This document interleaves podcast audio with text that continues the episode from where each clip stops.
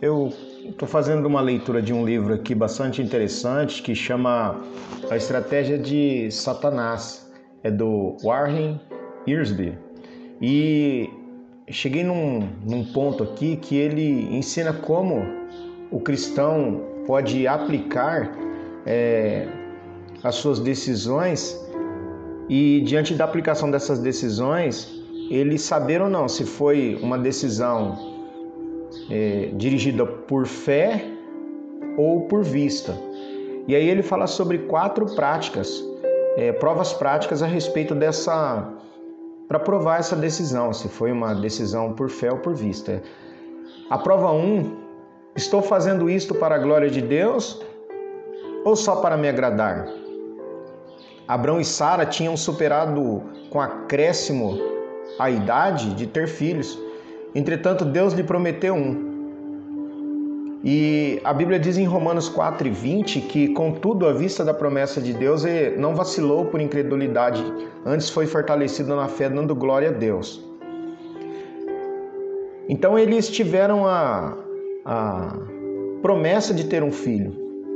No entanto, é, seria impossível, e numa caminhada de fé, eles foram a primeira, primeira prova que vem é que se aquilo era para a glória de Deus, e eles foram fortalecidos dando glória a Deus. Então, acreditando que Deus era o Deus do impossível. Tanto que Lucas 1,37 diz que para Deus nada é impossível. Mateus 19, 26, aos homens é isso impossível, mas a Deus tudo é possível. Não foi a fé que Abraão colocou na fé que provocou o milagre, foi a fé em Deus aquela filosofia, ou aquele sentimento que o pessoal diz assim, ó, tenha fé e tudo se arrumará. Chega a beirar insensatez ou absurdo. Porque essa fé é fé no quê? Não pode ser fé na fé. Abraão e Sara confiavam em Deus e Deus levou a cabo o que havia prometido, dando que eles conheciam a Deus. Abraão estava plenamente convencido de que Deus era também poderoso para fazer tudo o que tinha prometido, Romanos 4, 21. Mas é importante que nos demos conta de que os motivos que tinham Abraão em todo este assunto deu-lhe glória a Deus. A fé sempre deve dar glória a Deus, porque confessa que o homem é incapaz de conseguir alguma coisa boa e que só Deus pode fazê-lo. A prova 2: estou correndo com muito ímpeto ou sou capaz de esperar? A Escritura em Romanos 10 e 11 diz: Porque a Escritura diz: Ninguém que nele crê será confundido. Isaías 28, 16 diz assim: Eis que põe em Sião como alicerce uma pedra, uma pedra provada, pedra preciosa de esquina, de firme fundamento. Aquele que crer não se apressará. Então, a segunda prova, que é a prova da paciência, se eu estou sabendo esperar, ela nos mostra que o cristão que espera o guia divino, que espera que Deus age, não se sentirá decepcionado. A verdadeira fé não tem pressa até que Deus abra o caminho. Se você se sente impaciente, com vontade de correr, cuidado. Corre o perigo de atuar apoiando-se em uma incredulidade. E a Bíblia diz em Romanos 14, 23 que tudo o que não provém de fé é pecado. E a prova 3? Posso defender o que for fazer me apoiando na palavra de Deus? Nós precisamos lembrar que a fé autêntica sempre se fundamenta na palavra de Deus, que é a Bíblia. Romanos 10 e 17 diz que logo a fé é pelo ouvir e o ouvir pela palavra de Cristo. Se aquilo que faço contradiz a palavra de Deus, então não é uma prova de fé. A prova 4 quando considero o que vou fazer, sinto gozo e paz em meu interior? Romanos 15, 13 diz: Ora, o Deus de esperança vos encha de todo gozo e paz na vossa fé, para que abundeis na esperança pelo poder do Espírito Santo. Onde nós achamos, onde nós achamos a verdadeira fé, é o Espírito Santo agindo em nós. E quando ele age em nós, ele produz o seu fruto, ou as suas virtudes, a esperança, o gozo e a paz.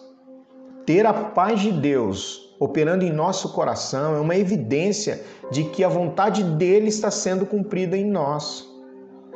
é nessa área que nós cristãos devemos aprender a distinguir entre suas próprias emoções humanas e a obra de Deus em sua vida que é mais profunda. Deus nunca nega as nossas emoções, certamente pode as usar para cumprir seus propósitos. Mas estamos, sejamos certos de que, com frequência, quando avançamos sozinhos por fé, sentimos temores e ansiedades humanas. Mas se caminharmos de verdade por fé, ao final esses temores serão superados por um gozo e uma, e uma paz inefável. Eu acho bastante interessante que esse livro ele cita é, a respeito de um exemplo do Antigo Testamento, uma ilustração, que é a história conhecida de Abraão e Sara, a respeito do filho que não chegava. Sara se impacientou, tentou ajudar a Deus, fazendo com que o seu marido, entre aspas, casasse com sua serva Agar.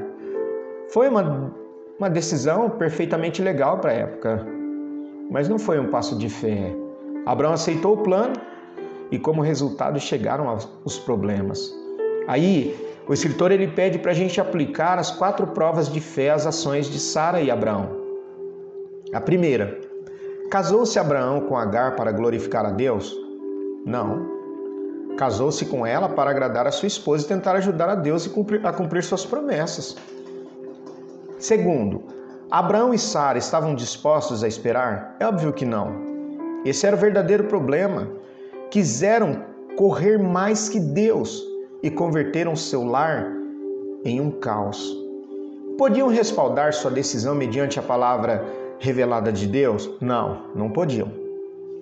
Quando lemos a vida de Abraão, descobrimos que Deus lhe abençoou e lhe utilizou cada vez mais que confiou na palavra divina.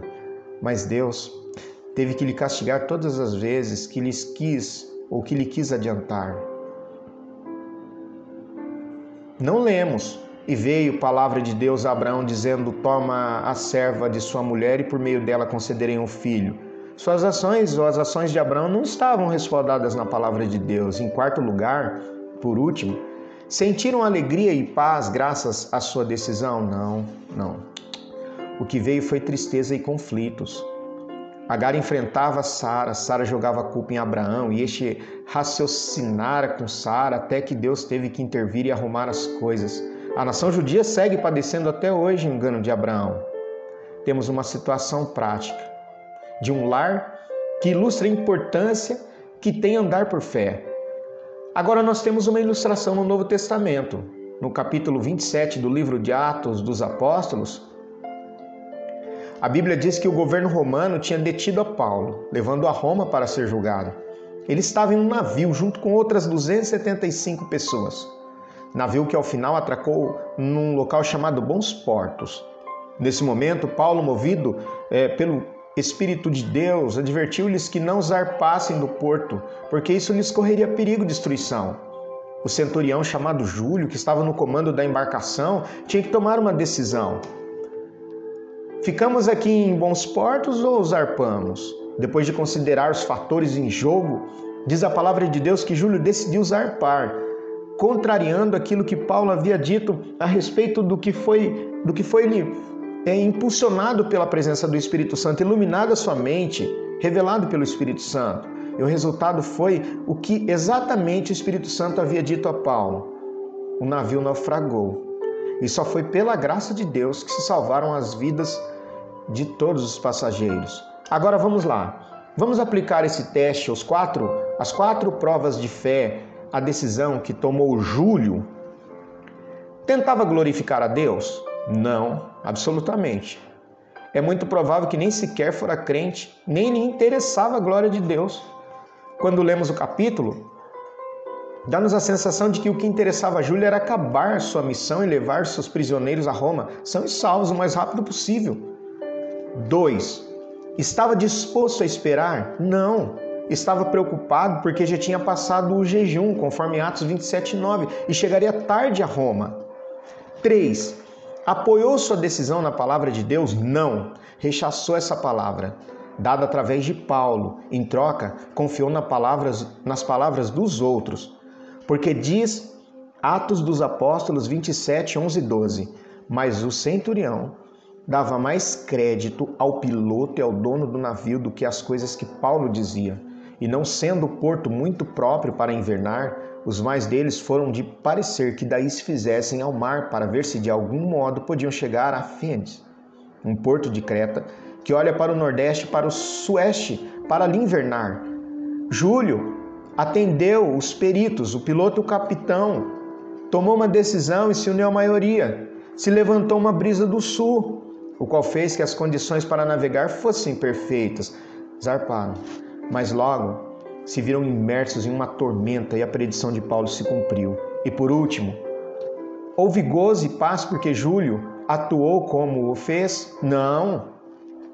Levantou-se um vento violento que durou duas semanas, fez naufragar o navio, destruiu por, destruiu por completo sua carga, a brisa do sul se converteu em um vento de tormenta e a palavra de Deus resultou ser certa.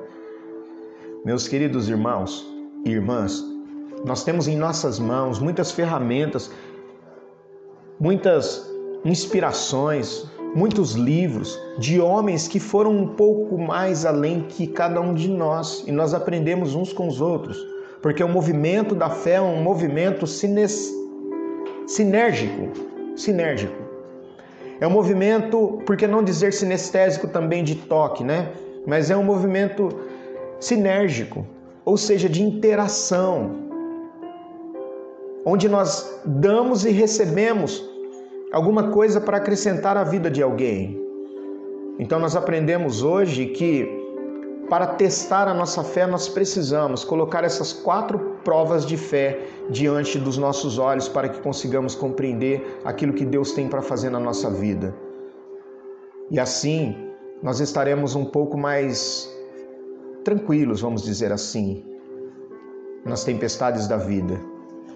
Número um, é para glorificar a Deus. Número dois, há disposição de esperar. Número três,